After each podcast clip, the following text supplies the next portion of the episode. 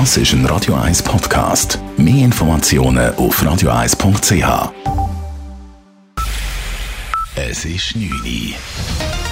Radio 1, der Tag in 3 Minuten. Mit der Elena Wagen.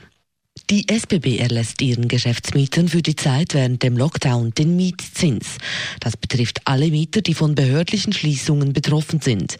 Das sind primär Laden- und Gastronomiebetriebe in den Bahnhöfen, sagt SBB-Sprecher Reto Scherli. Wir wollen, dass die Partnerschaft kann weitergeführt werden dass wir die Mieterinnen und Mieter behalten die Läden weiter in den Bahnhöfen präsent sind.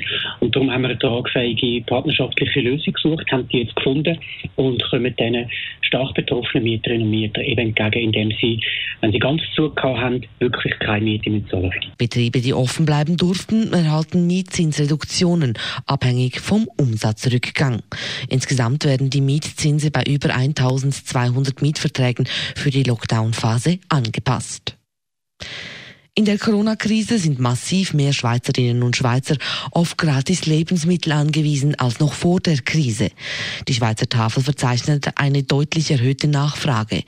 Die Anfragen von Bedürftigen hat sich in den letzten Wochen fast verdoppelt. Angewiesen auf die Lebensmittelspenden seien Menschen aus unterschiedlichsten Branchen, sagt die Sprecherin der Schweizer Tafel Ramona Blatter.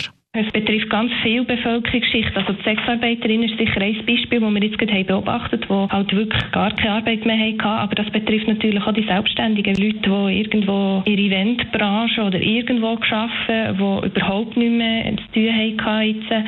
Ähm, auch die sind jetzt betroffen, ja. Die Schweizer Tafel holt die Lebensmittel bei Schweizer Großverteilern und liefert sie in verschiedenen sozialen Institutionen wie Gassenküchen oder Notunterkünfte. Trotz abgesagten Veranstaltungen und geschlossenen Restaurants und Clubs haben die Lärmklagen in der Stadt Zürich während des Lockdowns zugenommen. Das verzeichnet die Stadtpolizei.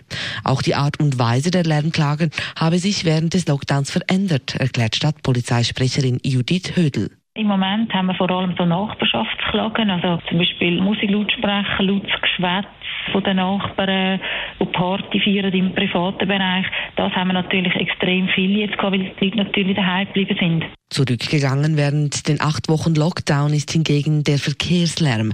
An der Rosengartenstraße hat der Verkehr zum Beispiel seit Mitte März um rund 30 Prozent abgenommen, an den Wochenenden sogar um die Hälfte. Sogenannte terroristische Gefährder sollen vorsorglich inhaftiert werden dürfen. Dafür spricht sich die Sicherheitspolitische Kommission des Nationalrats aus.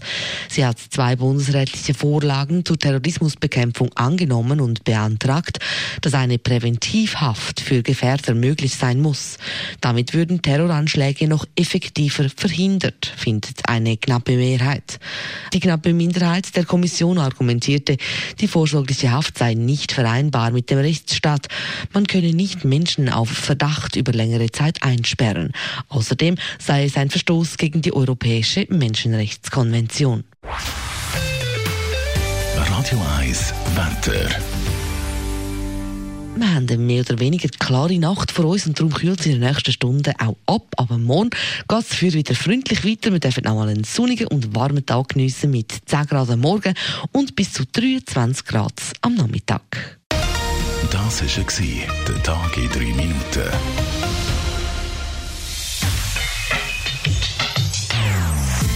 Non-Stop Music auf Radio 1. Die besten Songs von allen Zeiten. Non-Stop. Radio 1.